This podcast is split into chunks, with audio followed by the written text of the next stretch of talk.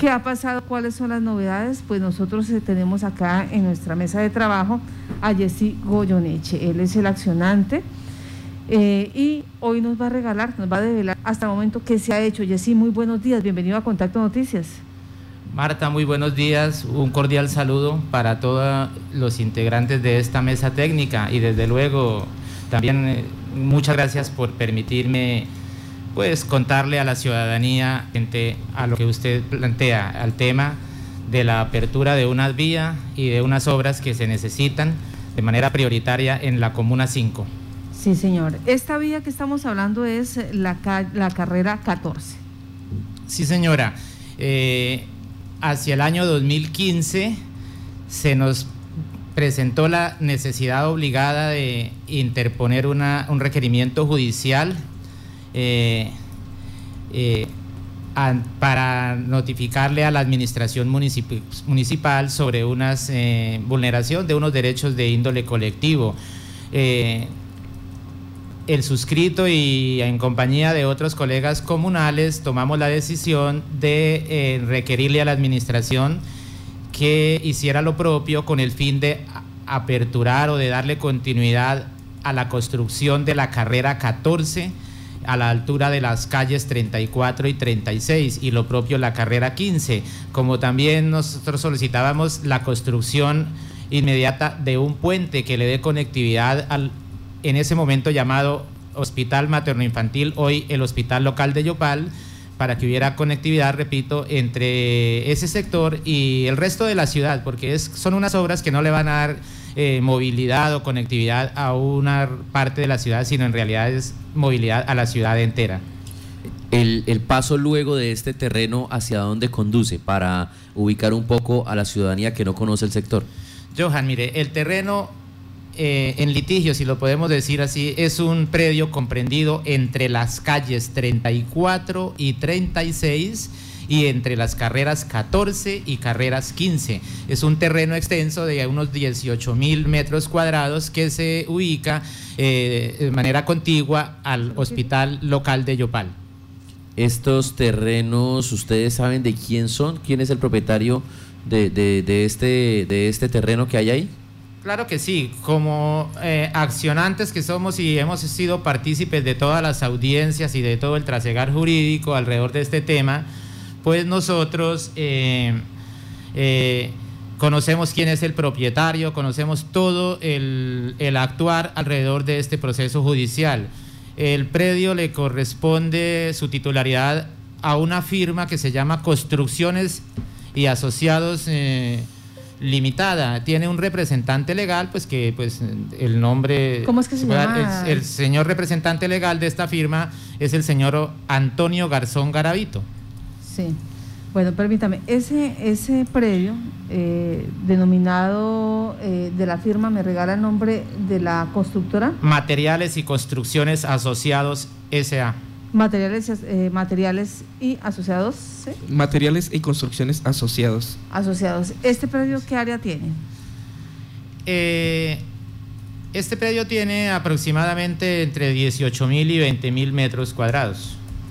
De este, de esta Pues la escritura dice que tiene unos 17.500, pero es que también debemos dejar acá, pues, aprovecho la oportunidad para decir que parte de ese predio le pertenece, una porción de ese predio le pertenece al banco BBVA, ya más adelante les voy a comentar por qué, y no sé si lo que el señor Antonio Garzón considera... Eh, como 18, 17 mil metros, 500 metros cuadrados, eh, están incluidos lo que está pretendiendo el banco BBVA. 500 metros. Bueno, Jessy, pero eh, ustedes colocan la acción popular, ustedes eh, lo acompañan, la Defensoría del Pueblo en esa acción popular, y finalmente le dice al municipio que tienen que aperturar la vía en ese sector. Y el municipio lo que hace es presentar un proyecto de acuerdo ante el Consejo para la adquisición de ese de ese inmueble para poder continuar con la vía. ¿En qué, en qué va ese trámite?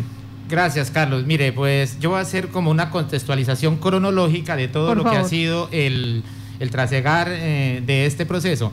Como decía antes, en el 2015 interpone la acción judicial, una acción popular. Eh, esta acción popular tiene fallo definitivo, sentencia ya por parte del señor juez, de, eh, en fecha de septiembre del 2018. ¿Qué sucedió en aquel entonces? Obviamente, el juez emite su sentencia y en, parte en la parte viva conmina a la administración municipal a que debe hacer surtirse en los actos administrativos a efecto de que se aperture la carrera 14, se construya el puente a la altura de la calle 34 eh, con el caño seco. Pero eh, para el entonces el alcalde de turno era el señor René Leonardo Puentes. Lo primero que se le ocurre a este señor alcalde es eh, apelar la sentencia, interpone un recurso y efectivamente es aceptado.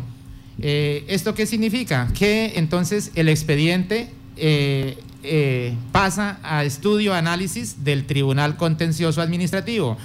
Por fortuna, de una manera muy expedita, muy manera rápida, el tribunal se vuelve a pronunciar nuevo fallo eh, el 20 de febrero del 2019. Sí. ¿Qué logro interpretar en mi, pues en mi corte entender? No soy abogado, eh, pero leyendo el expediente, el tribunal de todas maneras eh, hace unas observaciones, pero en manera, de manera general se ratifica en que sigue conminando a la administración municipal a que debe eh, hacer lo propio, a surtirse en todos los trámites administrativos para que se le dé cumplimiento a la sentencia de primera instancia, significando que sigue en pie eh, la exigencia a la alcaldía para que haga lo propio para aperturar la carrera 14 y las demás eh, obras que están involucradas, inmersas en esa sentencia. ¿En qué tiempo estamos hablando? ¿Cuándo sucedió esto del tribunal? El tribunal, como te decía, el tribunal vuelve a fallar de manera rápida el 20 de febrero del 2019. El 20 de febrero. Es necesario eh, para la continuidad de la carrera 14, estoy acá viendo el mapa en, el MAPS y quería preguntarle, ¿es necesario la compra de absolutamente todo el terreno, todo el predio? ¿O podría realizarse algún tipo de negociación para la compra del sector específicamente donde se va a hacer el trazado de la vía que hace falta? A ver, te contesto de la siguiente manera, Johan.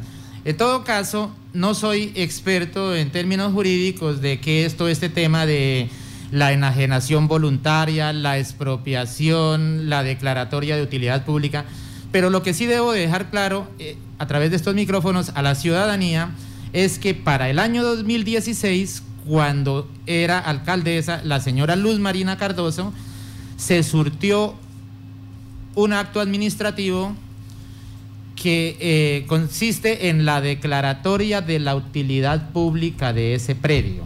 Eso tiene unas implicaciones automáticas. Yo en, en mi poco entender eh, he observado que lo que primero tenía que hacer la administración municipal era surtir otro acto administrativo, un documento para registrarlo, para llevarlo a la Oficina de Registro de Instrumentos Públicos. Con ello, la Administración Municipal, ya una vez declarado la utilidad pública, le asistía el deber de hacer lo propio, reitero, en instrumentos públicos a efectos de dejar por fuera del negocio, de congelar actividad comercial alguna sobre este predio.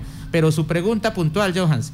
Pero antes, antes de que pase para allá, o sea, faltó ese acto administrativo que dejara por fuera del mercado ese predio.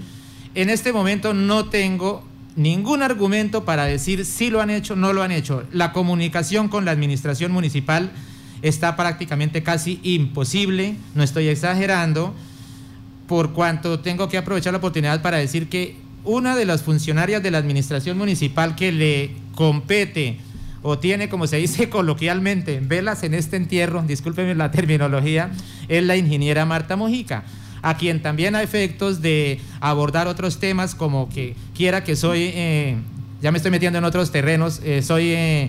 Eh, hago parte de la veeduría ciudadana al contrato de los 30 mil millones de pesos, ha estado difícil, difícil la comunicación con ella. Lo he intentado y no ha sido posible. Pero, entonces, me decías, Marta, ¿qué? Sí, o sea, hasta el momento usted no sabe o no tiene la certeza si la administración municipal realizó eh, ese otro acto administrativo para que esta área de terreno quede por fuera del mercado, de la parte comercial. Reitero, no, no tengo claridad en el asunto, pero de no haberlo hecho, la misma administración estaría incurriendo en algunas eh, eh, irregularidades, ¿Omisiones? eh, omisiones, exactamente, porque tiene, para eso se considera o asume uno que la administración tiene sus equipos de asesores, sus equipos técnicos para que estén pendientes de estos procesos. Bueno, entonces eh, aquí, tenemos, aquí, o sea, aquí nos falta información y nos toca averiguar qué ha pasado con este proceso dentro de esta acción popular que desde febrero de 2019 le determina al municipio que debe dar continuidad con la carrera 14. En ese orden, o sea, si hay eh, la declaratoria pública, eh, si se surtió la declaratoria, eh, de perdón, si se dio mm, el paso para declararlo como utilidad pública, esta área de terreno cambia, cambia la negociación que se viene haciendo hasta el momento. Pues entonces permítame, le comento al respecto, Marta. Pero antes de ello, quiero ah, dejar claro acá otra, o hacer una constancia. Por favor. En la medida en que hay fallo de segunda instancia el 20 de febrero del 2019 y pasa y pasa el tiempo, yo acá traigo, tengo un oficio en mis manos radicado a la, a la Defensoría del Pueblo, como quiera que es por allí por donde nosotros canalizamos la acción popular o iniciamos la acción popular, y le escribo a la doctora Diana Puentes, eh, defensora del pueblo en el momento, el 23 de octubre, solicitándole que me colabore, que me acompañe en el sentido de que habiendo una sentencia de más de seis meses, de nueve meses casi, que le solicite lo- al juez para que eh, se pronuncie en el sentido, en el entendido de que la sentencia ya está prácticamente, los términos establecidos allí en este, la parte resolutiva están vencidos y no se ve actuación por parte de la administración municipal. Entonces le solicito al señor juez, también radico allí un documento en, la- en las ventanillas del juzgado, primero administrativo, para que se declare, declare o inicie lo que se conoce como un incidente de desacato a la administración municipal. Este Sí. incidente, de, el, el juez hace su análisis y efectivamente eh, a mediados del mes de noviembre declara este incidente de desacato. Por razones eh, que desconozco, este año, el 12 de marzo del 2020, el señor juez eh, toma la decisión de, hacer el levantamiento de este incidente de desacato, pero yo aquí aprovecho estos micrófonos primero para, si el señor juez nos está escuchando, decirle que los argumentos que él esboza allí en este, en este documento, en este acto administrativo, mm, no, asi- no le asisten eh, a la realidad por cuanto ahí vemos las problemáticas al día de hoy. ¿Cuáles son esos argumentos? Mira, nosotros en la acción popular, nosotros invocamos eh, vulneración a la libre movilidad, a la tranquilidad, a la seguridad. Y este predio es un predio problema, pero grave problema el que le genera a las comunidades de varios barrios del sector, por cuanto es un lote donde la naturaleza crece, el follaje está muy alto, es un centro, para nadie es eh, secreto que es un centro de, a- donde, de reunión de, de consumidores, de reducidores de la ciudad, de, de ladrones, de malandros, por decirlo así. Y entonces la policía no hace lo propio, la administración no hace lo propio. Y entonces para nosotros sí se nos hizo extraño que el juez eh, determine levantar el incidente de desacato. Pero entonces ya, le respondo, Marta. Entonces, eh, pues en cumplimiento, entiendo ello, a, esa sentencia judicial, el señor Luis Eduardo Ca- Castro ha tomado la decisión de llevar a estudio al Consejo Municipal un proyecto de acuerdo, que como ustedes deben de saberlo es el proyecto de acuerdo número 010, por el cual el alcalde pide autorización para hacer la compra de un terreno en el municipio de Yopal. Eh, nosotros, eh, los eh, accionantes de, este, de esta acción popular, valga la redundancia, nos enteramos del asunto y le pedimos solicitud al Consejo Municipal para que nos diera participación en el debate en la Comisión de Planeación, donde este proyecto de acuerdo fue aprobado por unanimidad. Lo que puedo comentarle a ustedes es que de manera sorpresiva, el día 20 eh, de mayo creo que es, o cuando se llevó la sesión plenaria donde se iba a poner en consideración de, todos los cabildantes, eh, al iniciar la sesión eh, se lee un, comunicado que el señor alcalde envía haciendo, solicitando que el proyecto sea retirado. Entonces son situaciones que me llevan a concluir de que debo agradecer la oportunidad de estos micrófonos para de la manera más cordial, más respetuosa, eh, invitar al señor alcalde, a la administración municipal, a que si bien es cierto, es primero que todo una sentencia judicial la cual se debe cumplir. Segundo, a que nos dé eh, un espacio de participación, porque es que prácticamente también en alguna, en alguna norma, no recuerdo en este momento cuál, eh, cuando se presentan estos proyectos de acuerdo, uno, uno de los deberes es la socialización con las comunidades afectadas y no lo vemos por ningún lado. Y nos dicen acá que en el plan de ordenamiento territorial ya está la proyección de la vía, o sea, ya existe esa proyección. Desde luego que es que eso también hay que tenerlo en cuenta, Marta, porque mire, el plan de ordenamiento territorial en sus perfiles viales que están diseñados para el sector, establece toda la información de cómo debe ser, se debe respetar la ronda, de, la, ronda del caño, eh, la carrera 14, repito, está proyectada desde el plan de ordenamiento territorial del 2012-2013, que es el último documento eh, Me voy a regresar al proyecto de acuerdo. Ese proyecto de acuerdo que presentó el, a la alcaldía de Yopal al consejo para comprar ese terreno, eh, ¿qué, eh, información tenía? ¿Cuánto decía la administración municipal que se debía asegurar para comprar ese terreno? Mira, tu pregunta de hace un momento atrás. El terreno tiene unos 17.500 metros cuadrados pero les voy a describir a ustedes y para que la comunidad yopaleña tenga como una meridiana claridad de qué es el terreno. Es un terreno que, sin ser experto, cualquier persona que lo observa analiza que es un terreno que en su gran porcentaje no es utilizable para un proyecto de urbanismo. ¿Por qué? Porque la norma establece que del eje del caño hacia sus lados se debe respetar una ronda de 30 metros. Se estaría cogiendo 60 metros lineales por, eh, por todo el curso del caño, que eso le quita un 20, un 30% eh, de, en porcentaje respecto a la extensión del predio. De los 17.000 metros, se perdería ya un 30% el diseño de la carrera 14 que termina en la calle 34 va con una vía de doble, de doble carril que tiene un perfil eh, de unos 30 metros de ancho. Lo que se le solicita a la administración municipal es que no vaya a hacer diseños para hacer unos eh, embotelladeros en, en nuestra ciudad, que proyecte una ciudad con sentido responsable, con criterios de urbanismo eh, ajustado a la realidad, a la época, a la modernidad.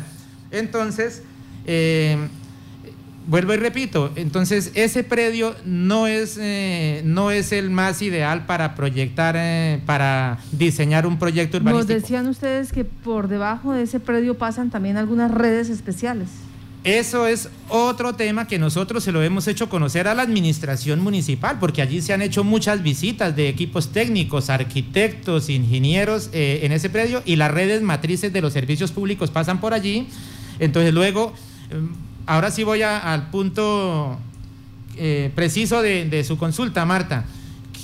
Yo no conozco qué más eh, contenía el proyecto de acuerdo que el señor alcalde inicialmente presentó. Si tenía una propuesta económica, no sé. He buscado por todos los medios de averiguarme si, si el proyecto ya contenía eh, eh, una estimaba, estimaba un, un, valor aproximado de ese predio. Precisamente sobre ese tema económico, Yesid, ustedes en el marco de este proceso que ya lleva bastante tiempo, ¿tienen alguna aproximación, algún tipo de, de sondeo de cuánto sería el avalúo de este predio?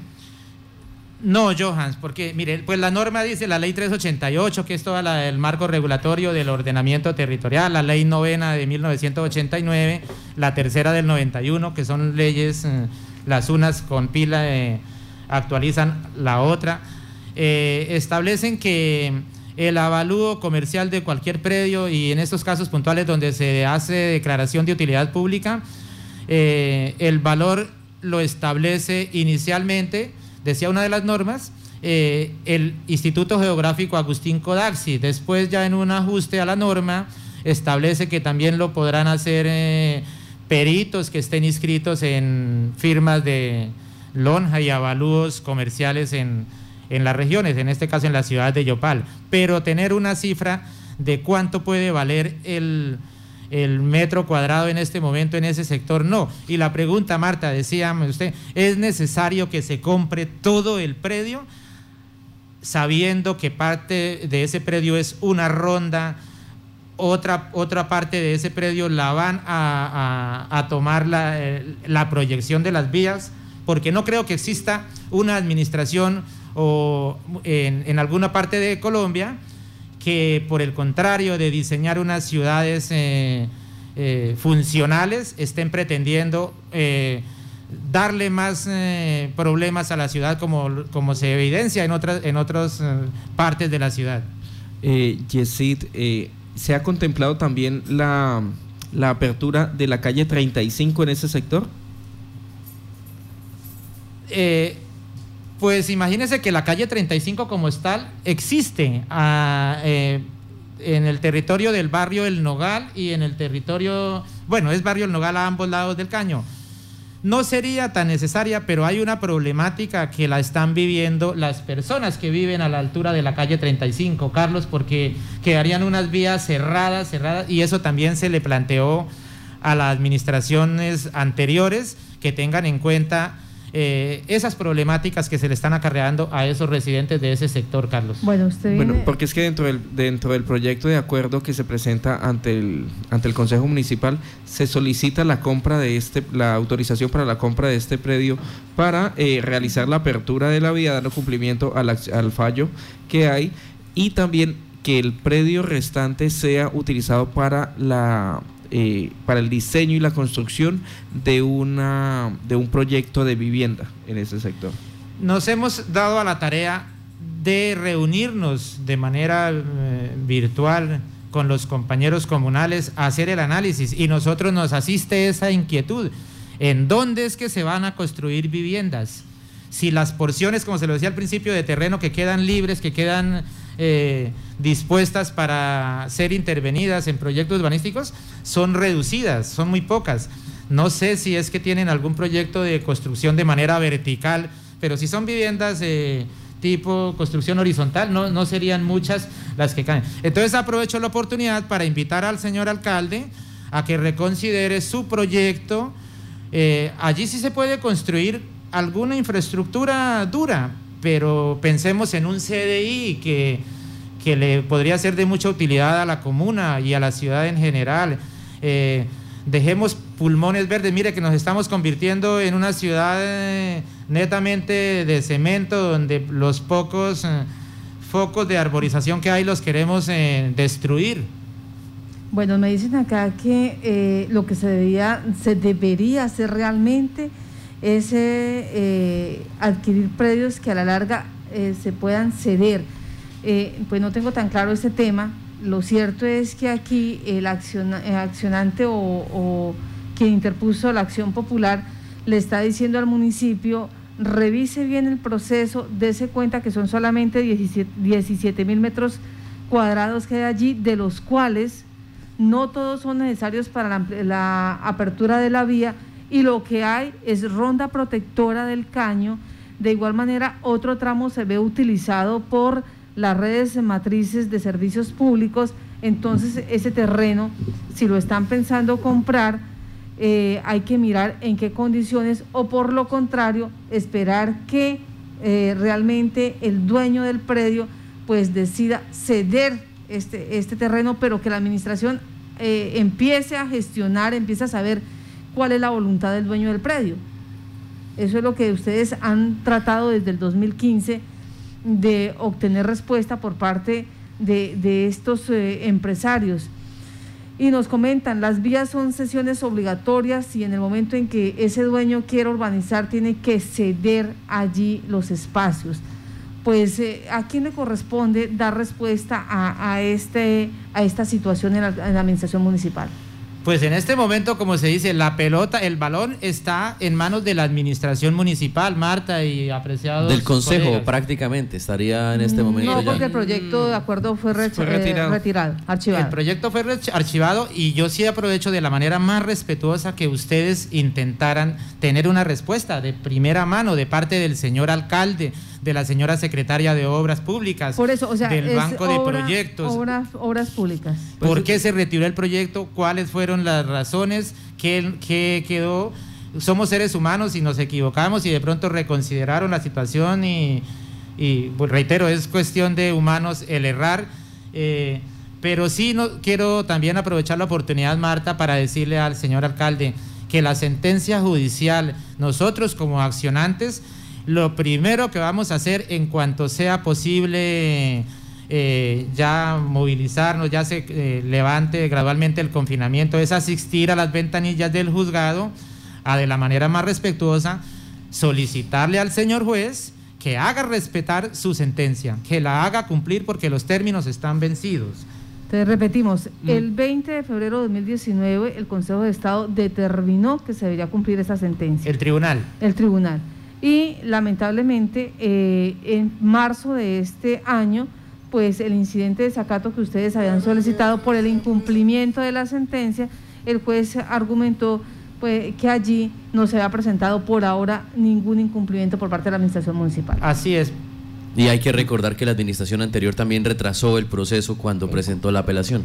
Ya. Marta, su se preguntaba por quiénes, que, cuáles de las personas estaban eh, inmersas o los funcionarios tenían responsabilidad. Y es que, de acuerdo a una acta de reunión de fecha 25 de febrero, las personas que se reunieron o los funcionarios que se reunieron para eh, tratar este tema son la secretaria de la jefe de la oficina asesora de planeación, Sonia Ruiz, el jefe de la oficina asesora jurídica John Kennedy Wilches, la secretaria de Obras Marta Eddy Mojica, el secretario de Tránsito Orlando Cruz y el secretario de Gobierno Hugo Archila. Son todos los, los funcionarios porque pues obviamente este tipo de obras pues son eh, transversales y ocupan varias secretarías. Son los implicados en este proceso. Jessy, gracias por estar aquí. A usted, Marta, a todo el equipo, les agradezco. Eh, para despedirme, reitero, invitación al señor alcalde de que las obras que nosotros estamos solicitando a través de esta acción judicial no son capricho, son una necesidad que a los ojos de cualquier ciudadano yopaleño saben que tenemos la razón, que la necesita la ciudadanía de Yopal. ¿Qué presentación tiene un hospital donde no tenga acceso. acceso? ¿Qué presentación tiene un predio inoficioso en el corazón de la ciudad? Generándole problemas de toda índole, como es bien sabido por todos. Muchas gracias a ustedes por la oportunidad.